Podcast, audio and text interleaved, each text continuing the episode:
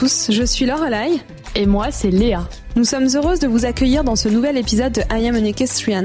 Dans ce podcast, nous échangeons avec des professionnels de la filière équestre autour de discussions longues pour découvrir leur parcours, leur histoire et comprendre comment ces personnes inspirantes ont réussi à transformer leur passion en métier.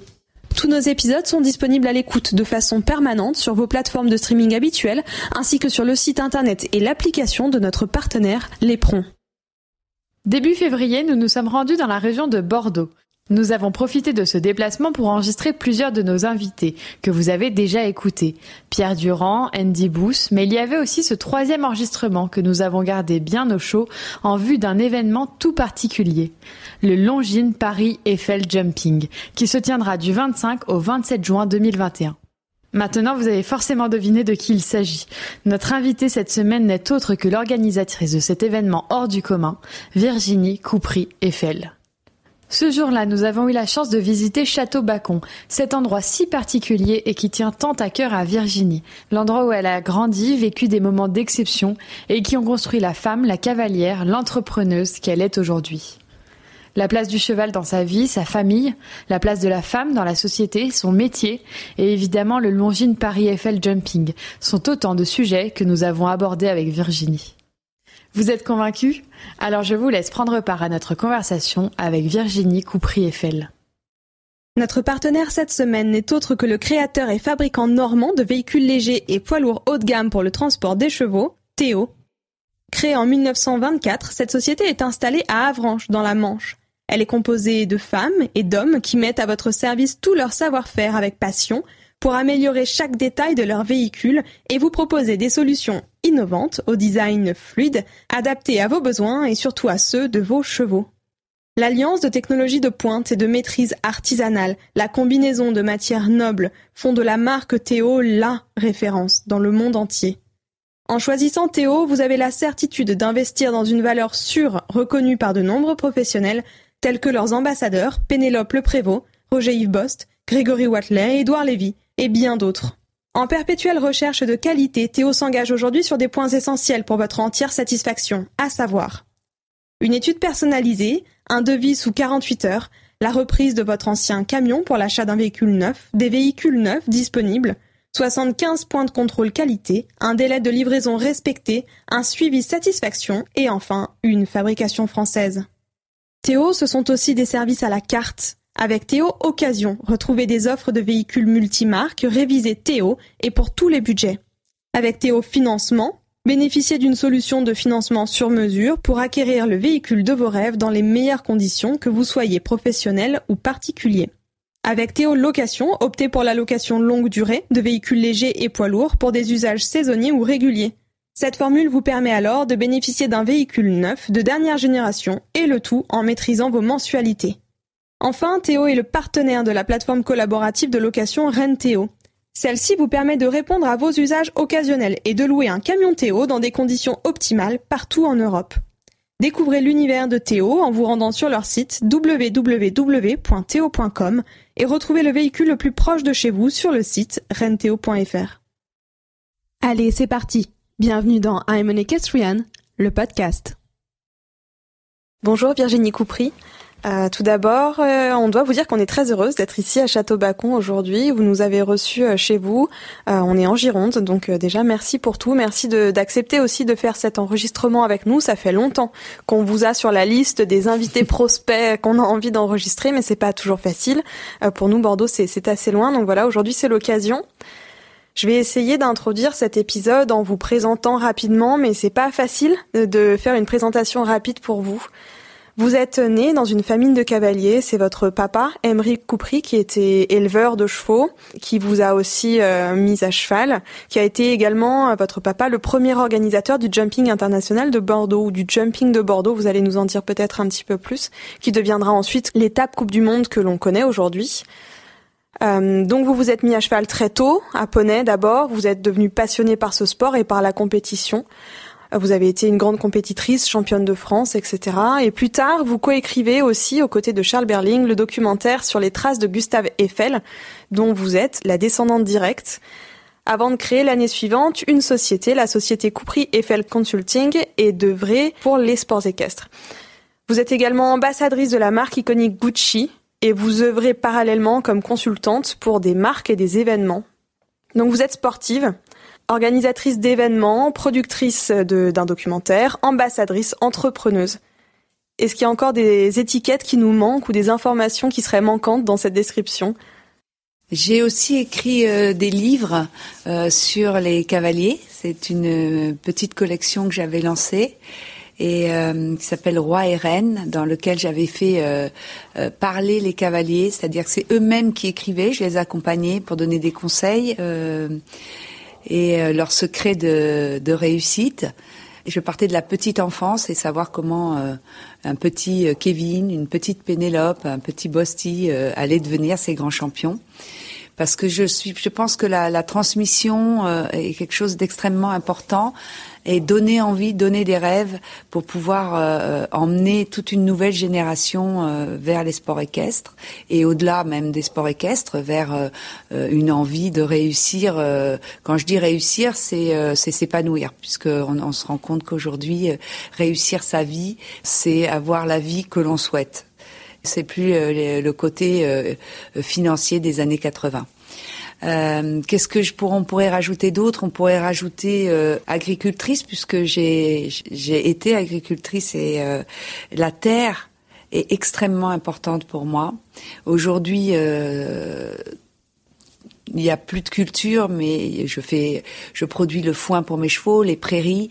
Donc cette terre dont je viens, euh, cette terre dont je suis pétrie, euh, elle fait partie de moi. Elle est dans mon ADN. Et euh, comme j'élève les chevaux sur cette terre, euh, cette terre d'alluvion qui est euh, au bord de la Dordogne, une terre qui vous colle au, corps euh, et au cœur, au corps parce qu'elle est extrêmement collante l'hiver et on, s'enfonce quand on marche, on a de, la boue qui, trois tonnes de boue sous chaque pied, et au cœur parce qu'elle est, elle est toute ma vie cette terre, elle m'a formée. Comme on élève des chevaux euh, ou comme on élève du vin dans le Bordelais, moi j'ai une terre d'alluvion, une terre extrêmement riche avec des, pâturages d'herbes vertes euh, qui profitent à mes chevaux. Et j'ai été élevée sur cette terre, c'est-à-dire je l'ai labourée, je l'ai semée. J'ai vraiment été élevée au rythme des saisons avec la nature. Je me sens vraiment de la terre. Après, j'ai découvert la, ville et, euh, et j'ai aimé la ville et j'aime toujours la ville, mais je suis fondamentalement de la terre. Donc tout ce côté terre, on peut le rajouter parce que c'est vraiment euh, une grosse partie de moi-même. Vous nous avez parlé du, petit Bosti, de la petite Pénélope sur lesquels vous avez écrit. Vous nous dites que vous avez été élevé ici, à Château-Bacon. Est-ce que vous pourriez nous parler de votre enfance euh, Pour commencer, est-ce que vous pourriez nous dire qui était la petite Virginie à l'âge de 8-10 ans? Euh, Quels étaient vos rêves et vos traits de personnalité à cet âge-là? J'étais une petite fille euh, passionnée d'animaux, comme je disais, qui vivait au rythme des saisons. J'avais des parents extraordinaires qui nous laissaient complètement libres mais euh, on ne devait jamais être euh, inoccupé. Donc si on était fatigué, on devait aller dans notre chambre. C'était les mots de notre père. Donc euh, on avait euh, cette grande nature autour de nous, donc on était tout le temps occupé. Donc c'était euh, participer aux travaux de, des écuries, c'était faire les foins. Je trouvais ça extraordinaire. Il y avait un esprit d'équipe. Alors je faisais ce que je pouvais parce que j'étais petite. On mettait les, les balles en rande, puisqu'à l'époque c'était des petits ballots de foin. c'était passer ma vie avec, les, avec mon poney qui s'appelait Pompon. J'avais euh, Pompon et Ascension après, qui était une double ponette. Donc euh, j'allais à l'école euh, avec, c'est-à-dire que je prenais mon, mon poney et je le, j'allais, le bus passait au bout de l'allée. Hein, donc j'allais à l'école du village. tout tournait autour de la vie avec mes chevaux, les chiens et la terre, les arbres. J'adorais grimper aux arbres. J'adorais marcher pieds nus sur cette terre. j'avais déjà un côté très charnel avec la terre, les animaux les fleurs, les, insectes, tout ça me, plaisait beaucoup et j'essayais de protéger. Euh, euh, je me souviens, les, vers de terre, euh, je, je, les voyais qui étaient sortis, j'essayais de les remettre dans les champs. les grenouilles, pareil. les coccinelles, on avait beaucoup beaucoup de coccinelles, on avait beaucoup de papillons. Et je vois la différence avec aujourd'hui. Et j'ai eu une enfance extrêmement heureuse dans la nature. J'ai été à l'école à 7 ans. Mon père m'avait dit qu'il me mettrait pas à l'école et je pensais que j'allais pas aller à l'école. Je suis allée à l'école, heureusement, à mon grand dame à l'époque ça a été quand même un choc. Et euh, je vivais, on vivait dans un monde à part. J'ai vraiment une enfance dans un monde à part, avec euh, cette nature, ces chevaux et, euh, et évidemment l'école, qui était une parenthèse dans notre vie.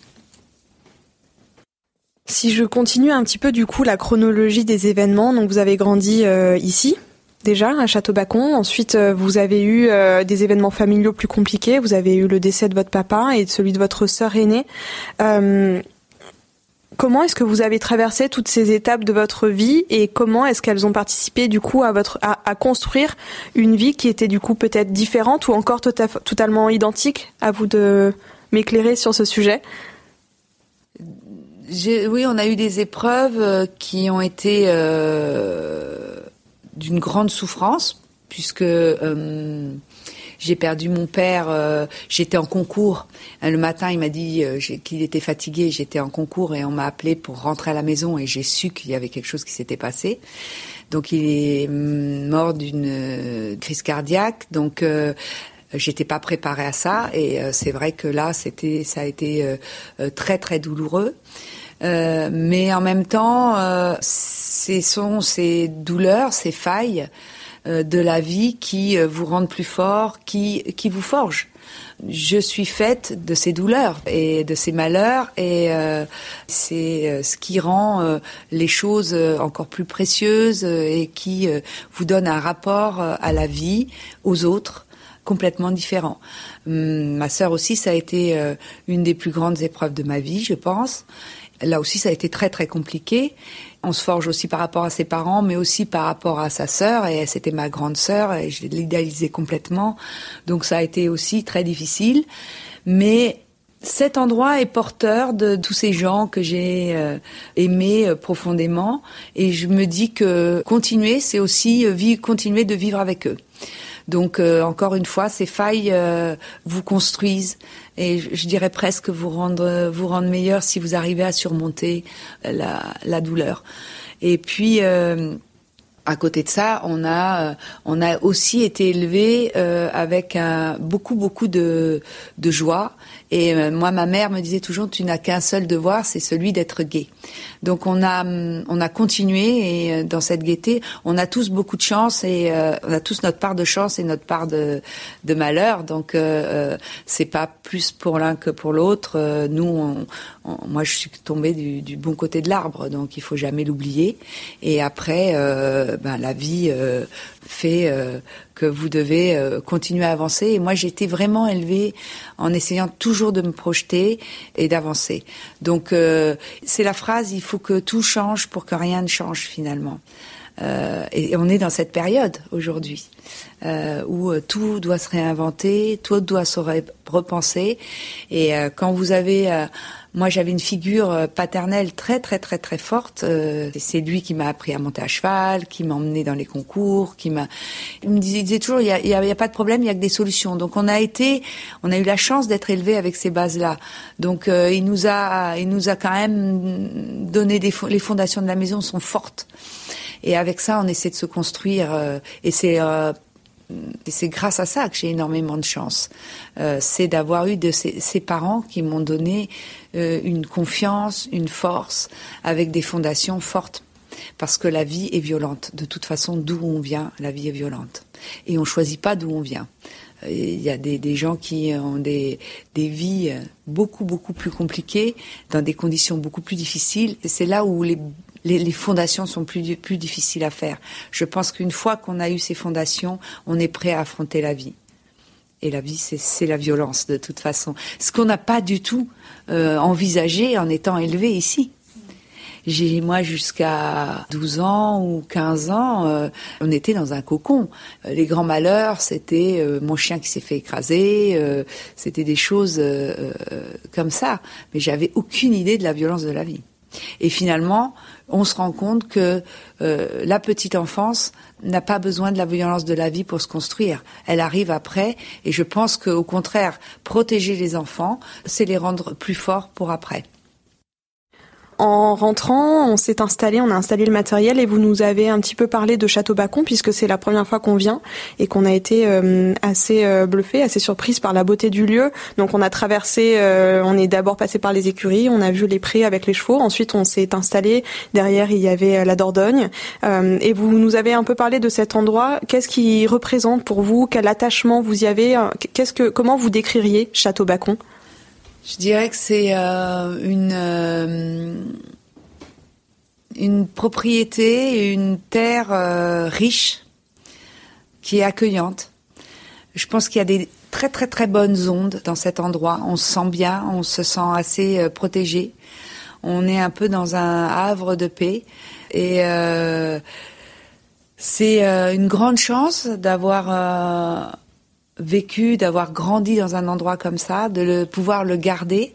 Et en même temps, c'est un, énorme fardeau, c'est-à-dire que c'est aujourd'hui euh, la priorité euh, financière, euh, c'est c'est Bacon. Donc, pour pouvoir garder un endroit comme ça, il faut arriver à, à, pouvoir le financer, à pouvoir le tenir. Et moi, c'est le sens de ma vie aujourd'hui, puisque j'ai tous ces gens que j'aime qui pour moi euh, euh, font partie de cette terre. C'est un peu comme les Indiens, quoi. Je me sens un peu comme une Indienne. C'est-à-dire que la terre porte les gens euh, de ma famille, ma mère, mon père, ma sœur, les gens que j'aime, qui sont plus là, qui sont toujours là ici. ils portent les chevaux, les chevaux euh, avec qui j'ai fait ma vie. C'est des, je pense que ce sont des animaux d'une bonté incroyable, d'une, avec une bienveillance pour euh, pour l'homme depuis toujours. Donc, euh, en fait, cet endroit est une une terre de bonheur et euh, une terre accueillante. On a été élevé comme ça, c'est-à-dire que ça a toujours été euh, tous les gens qui venaient ici, on sont bienvenus et euh, on a l'impression que les, les, animaux se sentent bien, les arbres se sentent bien, les, la nature se sent bien. J'ai l'impression que les choses sont à leur place. C'est-à-dire que euh, le temps s'est un peu arrêté ici au bord de cette Dordogne et, et pourtant euh, euh, il y a des crues, il y a des choses qui, c'est une nature qui est très vivante. Et depuis maintenant pas mal de temps, j'ai plus d'engrais, j'ai plus de pesticides, donc j'essaie vraiment d'avoir, j'ai 25 hectares de, de marais que j'ai laissés complètement à l'état sauvage depuis plus de dix ans. La nature a repris ses droits. Donc euh, c'est le, règne de la nature et des animaux avec euh, les, les, hommes euh, qui sont là pour essayer de, de, de, de s'adapter à la nature et de pas trop la martyriser. Et puis euh, finalement, Virginie, vous placez évidemment, euh, j'ai envie de dire, le cheval au centre de votre vie professionnelle. Euh, est-ce que c'était une évidence pour vous Et est-ce que vous vous êtes vu à un moment donné vivre une vie différente? Non, c'était vraiment une évidence. J'ai été donc quand on était on était petit enfant, on n'avait pas beaucoup de vie sociale. Et euh, donc euh, tout passait par les poneys, euh, par mon poney, par mes chiens. Donc les chevaux, c'était toute notre vie. Au déjeuner, on parlait que de chevaux. Le soir, on parlait que de chevaux. Le rythme de la journée était rythmé par les chevaux. Donc on vivait, on respirait, on pensait. je dis souvent, il y avait du sang, il y a du sang cheval qui coule dans mes veines, mais mais c'est vrai. Et je pense que je me mets souvent à la place des chevaux.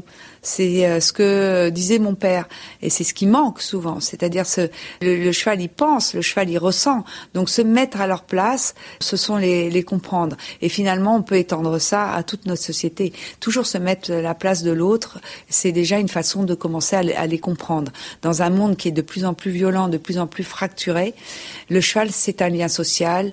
Euh, face à lui, tout le monde est égaux, euh, et la seule chose qui importe, c'est la façon dont on se comporte avec lui. Je dis souvent que les chevaux lisent dans l'âme des gens. C'est-à-dire que le cheval, il va parler profondément à l'être que vous êtes, euh, pas ce que vous essayez de paraître mais ce que vous êtes intimement.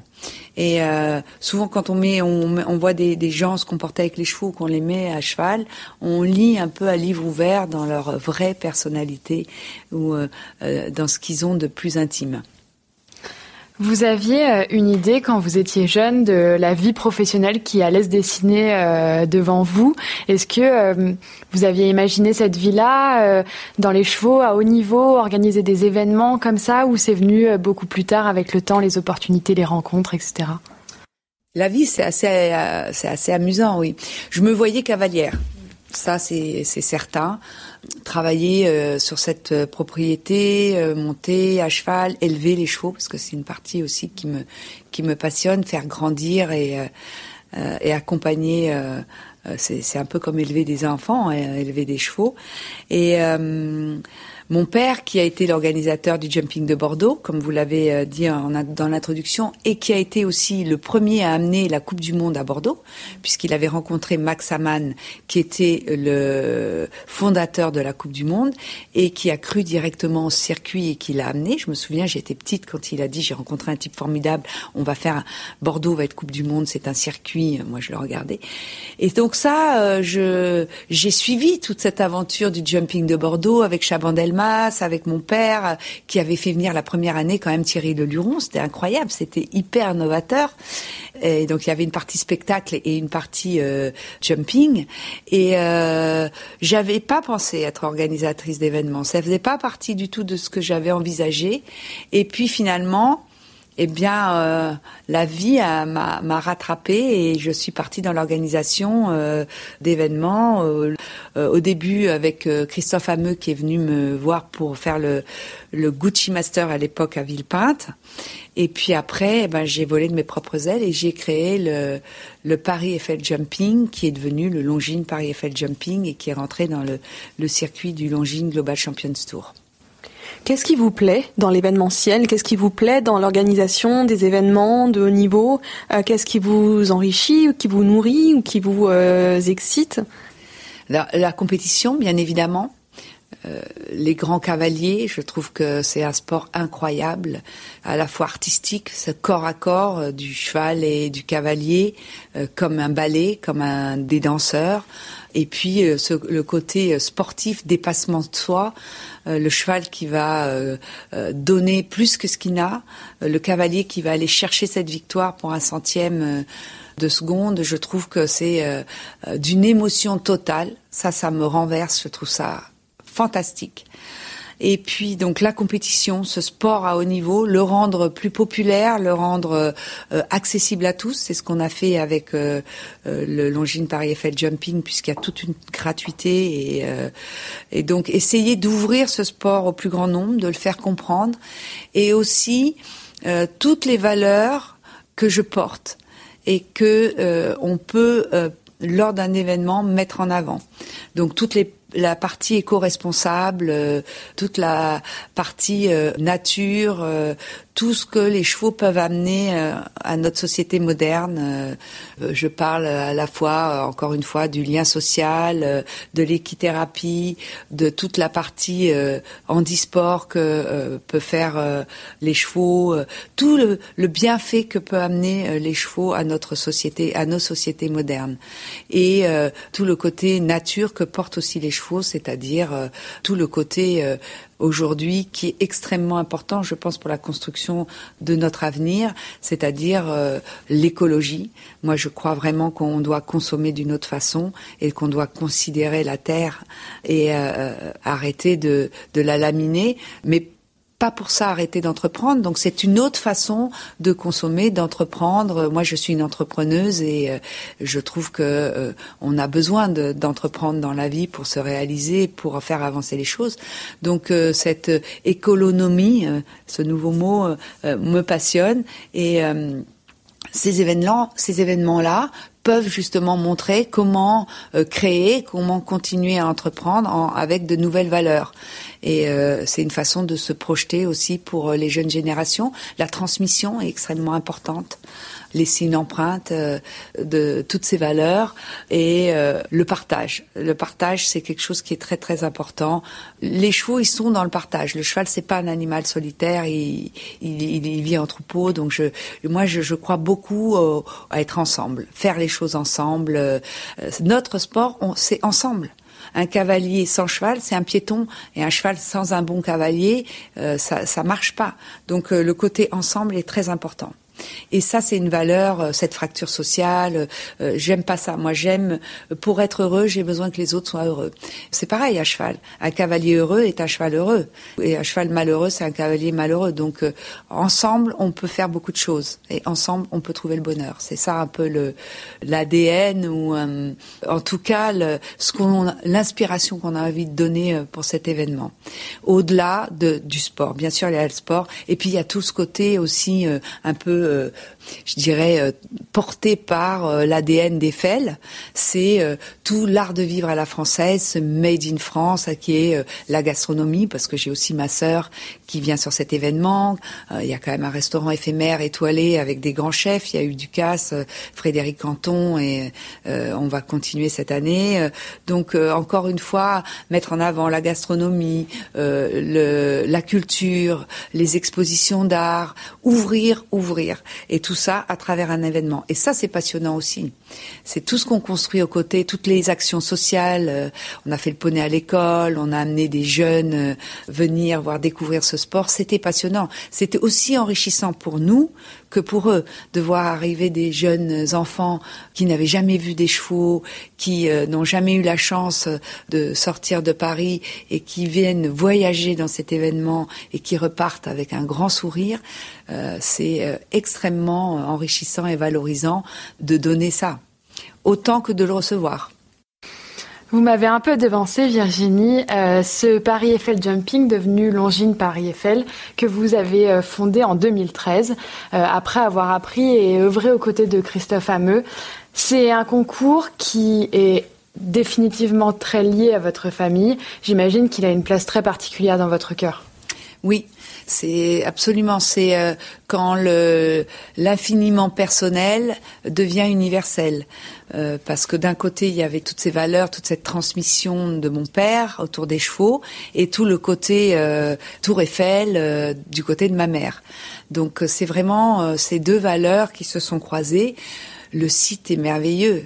Je dis souvent, euh, quand euh, les gens passent autour de la, euh, de la Tour Eiffel ou quand ils regardent la Tour Eiffel, on est quand même, on a un sourire, on sourit, c'est de la joie. Ça monte vers le ciel, elle est ancrée dans la terre, elle va vers le ciel. Ça montre aussi que quand on, tous les rêves sont possibles, tout est possible. Eiffel, il vient d'une famille très modeste de Dijon. c'est sa mère qui le pousse, encore les femmes. la Tour Eiffel est féminine.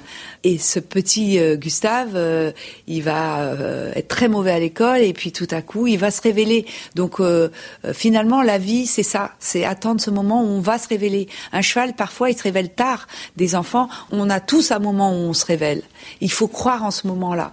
Et lui, ben, il va se révéler et puis il va construire cette tour magique et, pas seulement, et des ponts qui vont relier les gens entre eux. Donc cet endroit est symbolique et il représente Paris.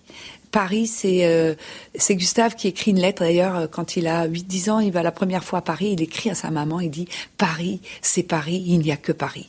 Et il est envoûté par cette ville. Et c'est vrai que cette ville, elle est magique. Euh, Aujourd'hui, euh, on oublie un peu ça parce que c'est vrai que les temps sont difficiles, mais Paris, c'est quand même le, la culture, c'est d'une beauté incroyable. Euh, il y a romantisme, il y a y a quelque chose d'unique. Et dans dans événement posé devant la, Tour Eiffel en plein Paris, ça c'était un rêve. Et ça, ça a été difficile à, à, voir parce qu'il a fallu convaincre la ville de Paris qui est aujourd'hui à, nos côtés et c'est un partenaire euh, magique parce que cet événement représente Paris, la vie la vie parisienne, euh, ce que je disais tout à l'heure, le made in France et, et cette espèce de, de, légèreté aussi que nous avons et qui est, qui est agréable euh, et cet esprit euh, culturel et aussi ce patrimoine qui est là. C'est à la fois très moderne et empreint d'histoire. Vous avez dit euh, juste euh, quelque chose euh, sur lequel je voudrais rebondir. Vous avez dit encore une femme. Alors, je, je, vais directement. vous êtes une femme. Vous avez réussi à percer et à, à fonder un bel événement dans ces sports équestres. Vous êtes une entrepreneuse. Est-ce que vous avez eu du mal en tant que femme à créer votre place, à vous construire dans ce sport?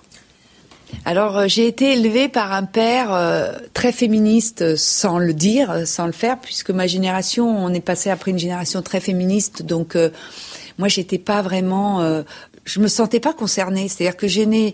Mon père disait toujours que les femmes étaient extraordinaires, que dans la nature, la lionne faisait tout, le lion ne faisait rien, qu'il était paresseux, qu'il était là que pour paraître, et finalement que les femmes étaient exceptionnelles, qu'il avait des chances incroyables d'avoir trois filles, et euh, il a eu un fils aussi, euh, mon grand frère. Donc j'ai été élevée euh, en me disant qu'être une femme, c'était une chance incroyable. Mais quel bonheur d'être élevée comme ça, parce que je me suis jamais senti euh, inférieure ou j'ai jamais euh, pensé euh, à ce que être une femme pouvait être un frein. Donc je me toujours je me suis toujours comportée égale avec les hommes et même presque pas supérieure mais en tout cas très protectrice presque par rapport aux hommes.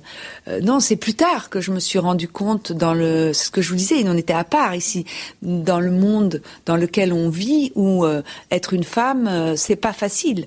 Euh, dans des sociétés, c'est même ultra compliqué. Et on se rend compte euh, aujourd'hui, puisqu'il y a un néo-féminisme qui arrive, on se rend compte de toutes ces paroles libérées et on se rend compte que dans les sociétés qui sont fermées, qui sont difficiles, la première euh, qui trinque, c'est la femme.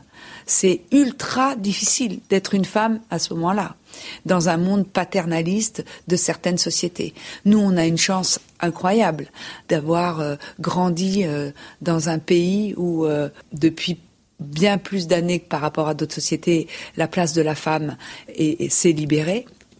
Et, aujourd'hui, on voit que les femmes prennent le pouvoir.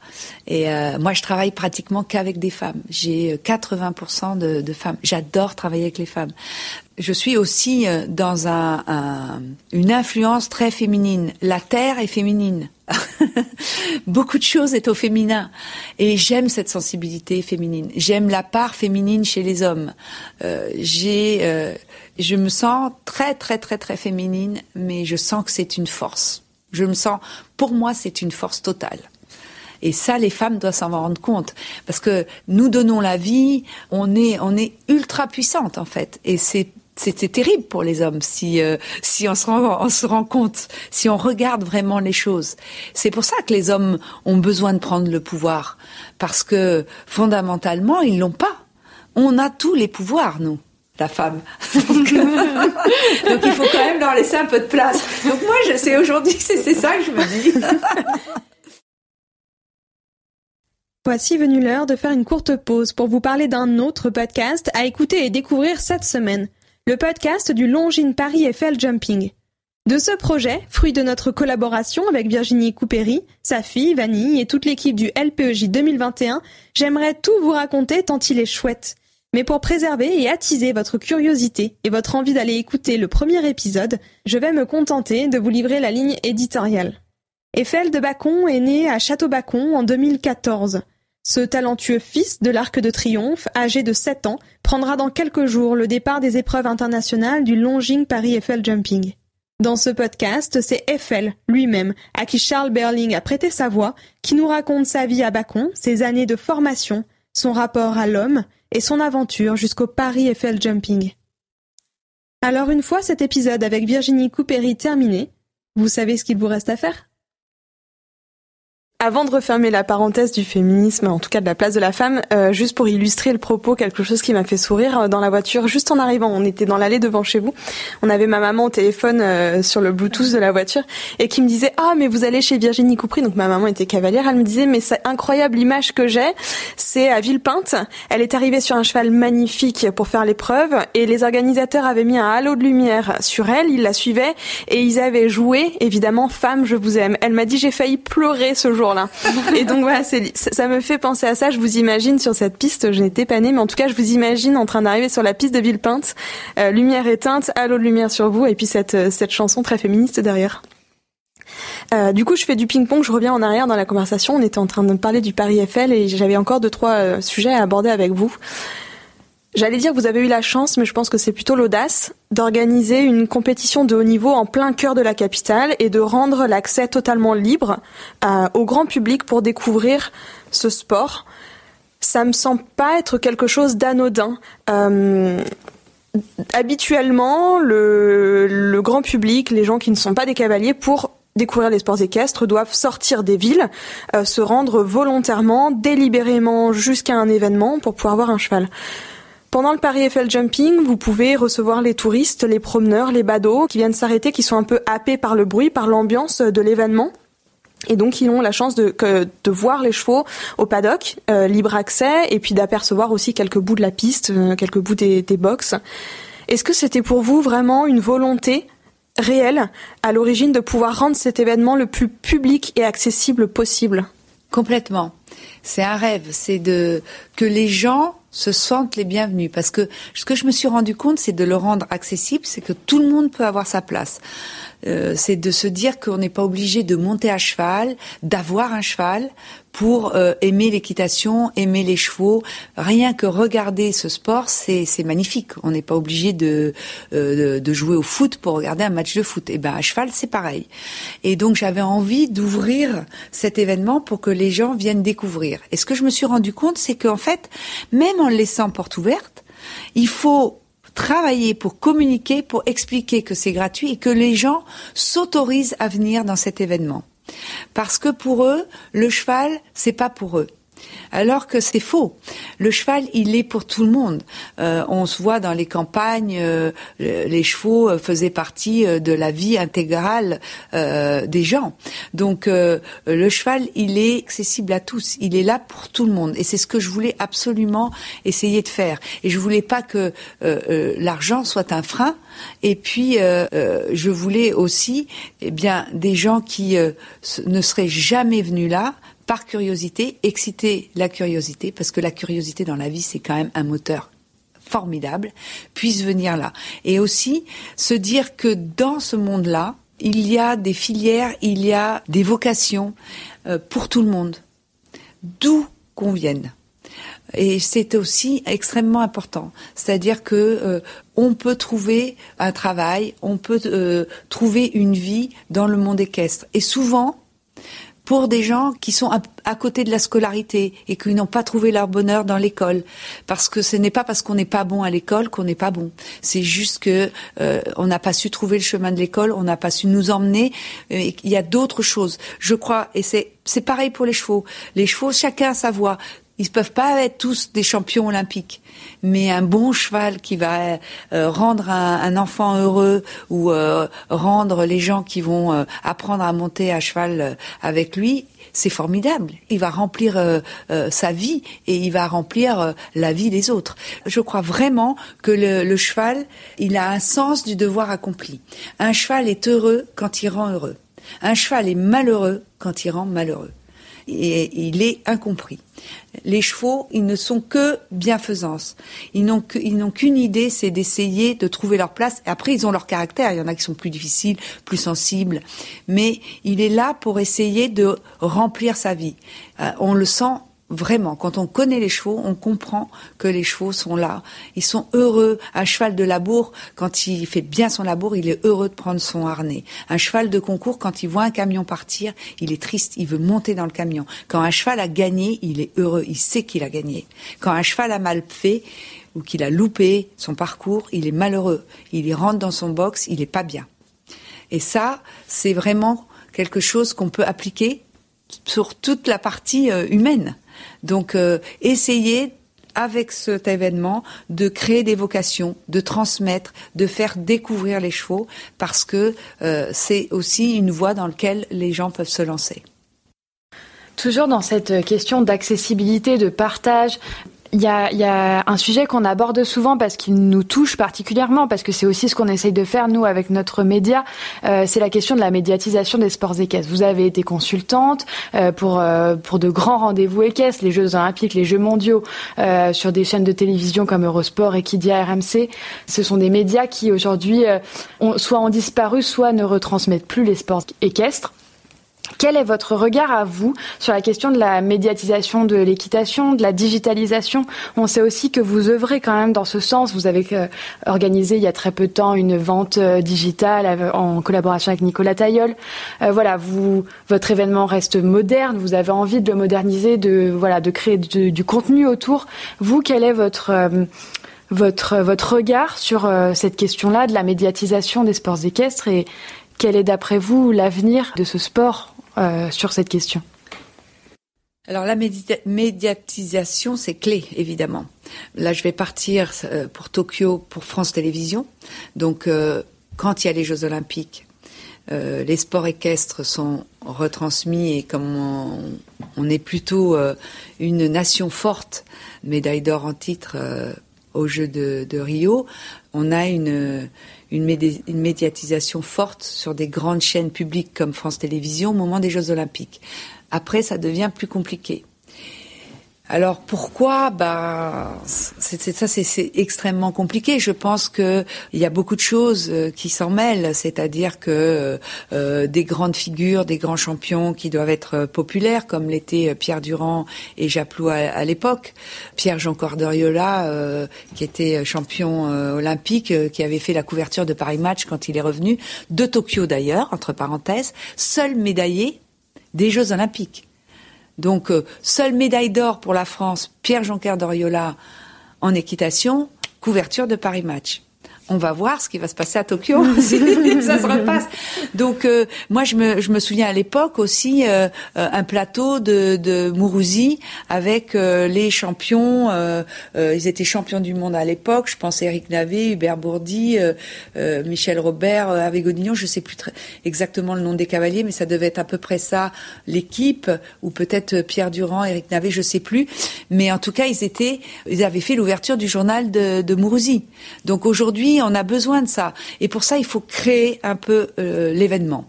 C'est ce qu'on essaie de faire un peu avec le Paris Eiffel. On a eu plusieurs euh, journaux télévisés qui ont repris nos images. On est, je pense, une boîte à contenu exceptionnelle. Aujourd'hui, on n'en a pas pris la mesure. Il faut que les médias, il faut essayer de porter ça à travers les médias. Pour ça, il faut se battre, il faut essayer de créer des événements. Moi, je dis souvent que le, le Longines Paris Eiffel Jumping, c'est un petit Roland Garros, mais euh, je me positionne un peu comme ça puisque j'ai le village, j'ai beaucoup d'animations autour de ça, j'ai la route Eiffel, j'ai beaucoup d'autres animations. Et c'est lors de ces événements-là qu'on doit essayer justement de d'attirer les euh, les télés. Mais quand on dit attirer les télés, alors aujourd'hui, on sait que les euh, les sports niches marchent très bien. Donc on a été des sports niches, vous venez de le citer sur toutes ces chaînes.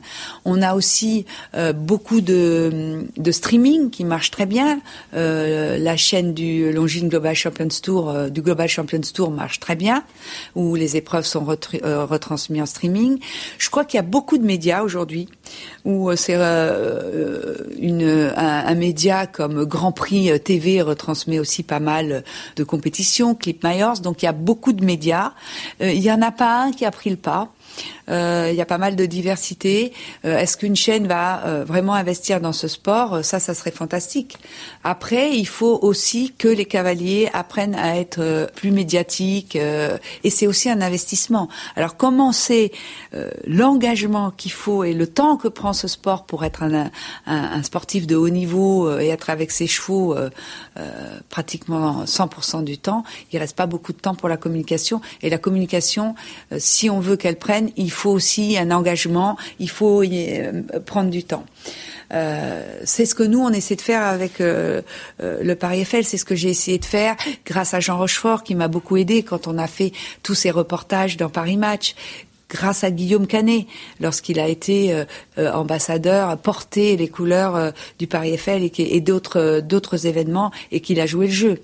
Ces grandes figures là aident à rendre le sport plus populaire. Maintenant, il faudrait qu'un grand cavalier vraiment issu du sérail prenne le relais et emmène cette médiatisation. Euh, Nicolas Canteloup l'a fait aussi. Donc on a des grandes figures qui nous aident un peu à, aller sur euh, les grands médias généralistes. Mais je pense qu'on arrive à une phase où il faudrait que ça soit de l'intérieur, que ça soit un grand champion qui euh, porte le, le drapeau dans, comme un Teddy Riner, porte le drapeau dans les médias. Tout ce qui est digital, je pense que c'est la communauté des cavaliers en général, est quand même très forte sur les réseaux sociaux.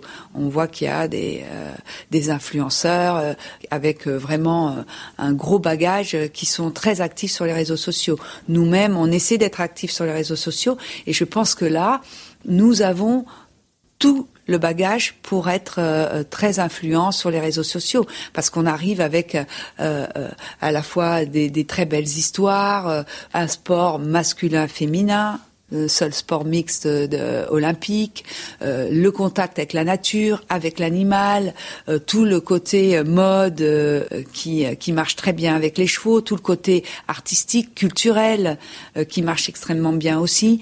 Donc je pense qu'on a vraiment une boîte à contenu exceptionnelle pour à la fois faire venir des grands partenaires qui peuvent s'associer avec notre sport, ce qui s'est passé avec Longines ou ce qui s'est passé avec Gucci, et euh, euh, qui aussi va emmener la notoriété de, ce, de ces sports équestres. On est une fédération forte, on est quand même la troisième fédération sportive et la seule en ces temps de sanitaire compliqué de Covid à, avoir augmenté nos adhérents. Donc on est un sport en plein air, qui se pratique euh, à cheval, où on n'est pas euh, collés les uns aux autres. On a énormément d'atouts pour pour être pour être ce grand sport. Il nous manque vraiment aujourd'hui une communication forte, une médiatisation sur les chaînes, les grandes chaînes et les les grands médias généralistes. Pour continuer un peu hein, sur alors ce sera pas le sujet de la médiatisation je vais prendre un, spectre de un tout petit peu plus large mais les sports équestres en, général vous qui êtes présente dans le milieu euh, qui avez euh, parcouru un peu toutes les filières qu'on peut parcourir. Vous connaissez, vous, avez été cavalière, éleveuse, organisatrice de compétition, ambassadrice. Euh, vous avez été aussi la vice-présidente de la fédération en 2017. Vous connaissez les instances. Comment est-ce que vous envisagez l'évolution des sports équestres ces dernières décennies, ces dernières années? C'est un sujet qu'on a beaucoup abordé avec nos invités, Grégory Baudot euh, dans un épisode, Philippe Rosier également nous en a beaucoup parlé. Quels ont été pour vous les moments clés de l'évolution du sport et comment est-ce qu'on peut envisager la suite maintenant? Le sport, il, évolue d'une façon euh, très professionnelle. Euh, même dans les organisateurs. Avant, ce n'était que des associations, les organisations d'événements, tout s'est professionnalisé. Euh, quand on dit professionnalisé, c'est évidemment euh, euh, tout le côté financier qui qui prend le pas. Je pense que ces circuits qui sont montés, les différents circuits, les nouveaux circuits, permettent euh, aux cavaliers de vivre de leur sport, ce qui était beaucoup plus difficile avant. D'un côté, comme toute chose, hein, il y a tout ce côté où euh, les cavaliers peuvent vivre de leur sport beaucoup plus facilement, puisque euh, le price money, la dotation est plus importante, il y a de plus en plus de compétition. À côté de ça, c'est de plus en plus difficile de participer aux compétitions. La sélection est de plus en plus difficile. Et il y a euh, aussi tout ce côté financier pour participer euh, à, par exemple, au, Global Champions Tour. Au Global Champions Tour, il faut faire partie d'une équipe pour pouvoir euh, rentrer dans le dans le circuit. C'est un nouveau modèle qui s'est construit en en prenant pour inspiration les clubs de foot où il y a une équipe, où il y a une sélection, où il y a un chef d'équipe. donc c'est tout nouveau ça. Ça, ça, ça va faire quatre 4 ans, 4-5 ans que ça a été créé. je pense qu'on est en pleine période d'évolution. On est parti d'un sport euh, qui était complètement amateur, qui est en train de se professionnaliser, qui se cherche, avec des circuits qui se cherchent, et euh, des modèles économiques qui se cherchent. Euh, on est dans une bulle aujourd'hui où les chevaux, les très très bons chevaux, valent très cher euh, où pour euh, être cavalier, c'est très compliqué de financer ses chevaux, où on a besoin d'une équipe derrière, de partenaires, euh, de propriétaires, de sponsors, euh, pour financer une écurie. de compétition, c'est très compliqué. On peut en parler avec des Kevin Stott, avec tous les cavaliers professionnels. Si on fait pas de commerce de chevaux, si on garde les chevaux que pour le sport, ce qu'il y a en Allemagne, ce qu'il y a dans d'autres pays qui sont qui ont l'âme plus sportive que nous, euh, c'est très difficile de garder un cheval pour faire du haut niveau. Euh, parce que les choix appartiennent très rarement aux cavaliers ou parfois ils ont une part mais euh, c'est euh, donc le cavalier il est chef d'entreprise parce que il, dirige son écurie son personnel son staff. Il est communicant puisqu'il a tous ses partenaires, ses sponsors, et il doit communiquer et être l'image de ses, euh, de ses partenaires. Euh, il est sportif, bien évidemment, puisqu'il doit s'entraîner et, euh, et, parcourir la planète pour être le meilleur possible. il doit être relation publique. à la fois pour ses partenaires, sponsors, marques, mais aussi pour ses propriétaires.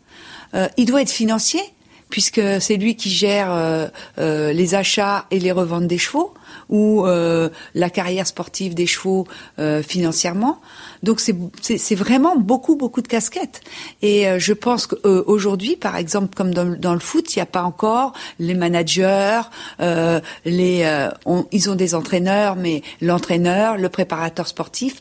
Aujourd'hui, les, les, cavaliers de haut niveau, ils n'ont pas encore les moyens d'avoir tous ces gens qui s'occupent d'eux parce que il n'y a pas assez d'argent pour payer tous ces gens-là ou assez de retour d'argent pour que les gens se payent. Mais donc, je pense qu'on est en pleine évolution. Je pense que la fédération fédération équestre internationale est réfléchie, les fédérations euh, nationales, fédérations françaises, mais les autres fédérations des pays y réfléchissent aussi. On a tout le côté Jeux olympiques avec euh, euh, les coupes des nations sur lesquelles sont sélectionnés les pays. On a des circuits privés comme le Global Champions Tour. On a la Coupe du Monde, qui est un circuit intérieur, qui aujourd'hui n'existe pratiquement pas puisqu'il n'y a pas d'événement euh, euh, intérieur. Euh, il y a d'autres circuits qui qui sont en train de se de se de, de, de, monter. Le Rolex a aussi son circuit, donc on a ces marques qui ont des circuits qui aident les organisateurs, des circuits comme les coupes des nations qui sont gérés par la FEI, des circuits nationaux comme euh, euh, le circuit de, euh, du Grand National pour la Fédération équestre française. Donc aujourd'hui, tout est en pleine évolution. Comment je pense que ça va se projeter? Je pense que il y a un côté professionnel qui va émerger parce que le monde se professionnalise, mais le sport se professionnalise. Voilà ma vision du moment. Pour euh, bientôt clôturer cette interview, euh, on est début février quand on enregistre cet épisode et on espère et on croit vraiment à la tenue de votre événement. Euh, qu'est-ce qu'on peut vous souhaiter, Virginie, pour cette nouvelle édition du Longines Paris Eiffel Jumping?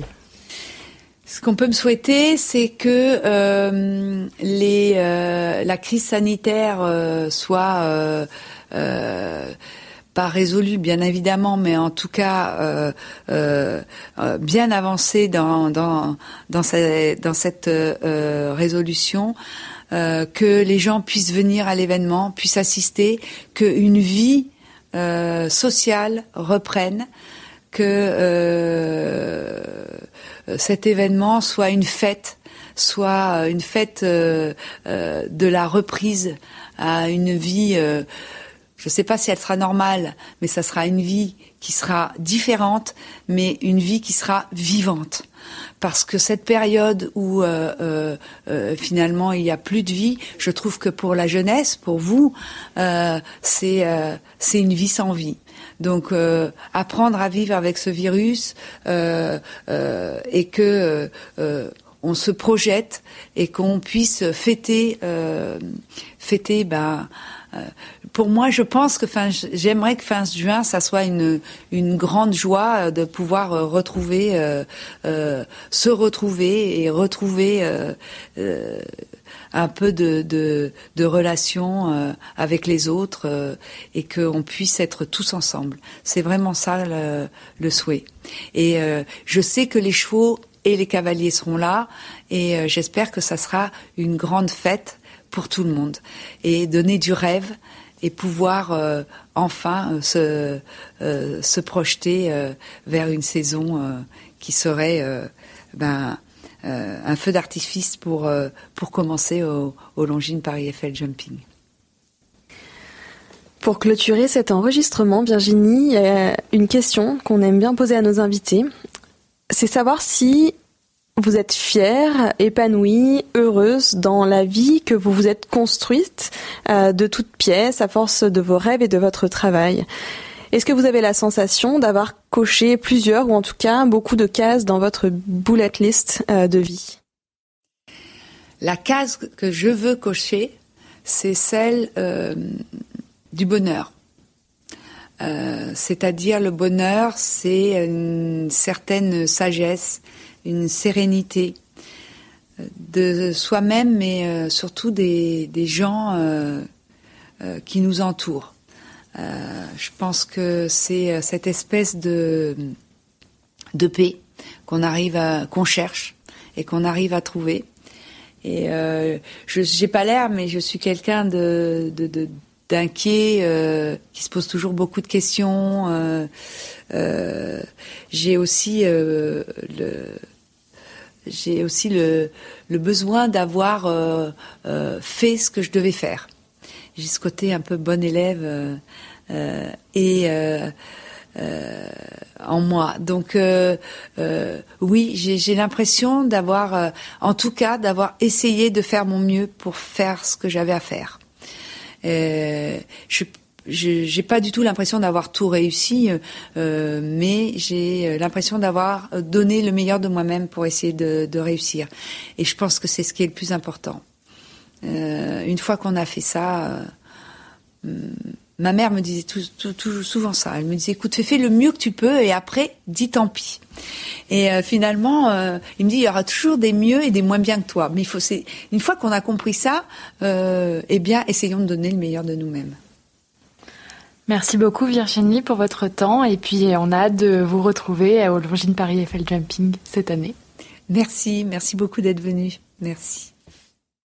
Cet épisode est déjà terminé. S'il vous a plu, comme toujours, n'oubliez pas de venir partager avec nous vos commentaires, vos ressentis, vos émotions en message privé sur Facebook ou Instagram.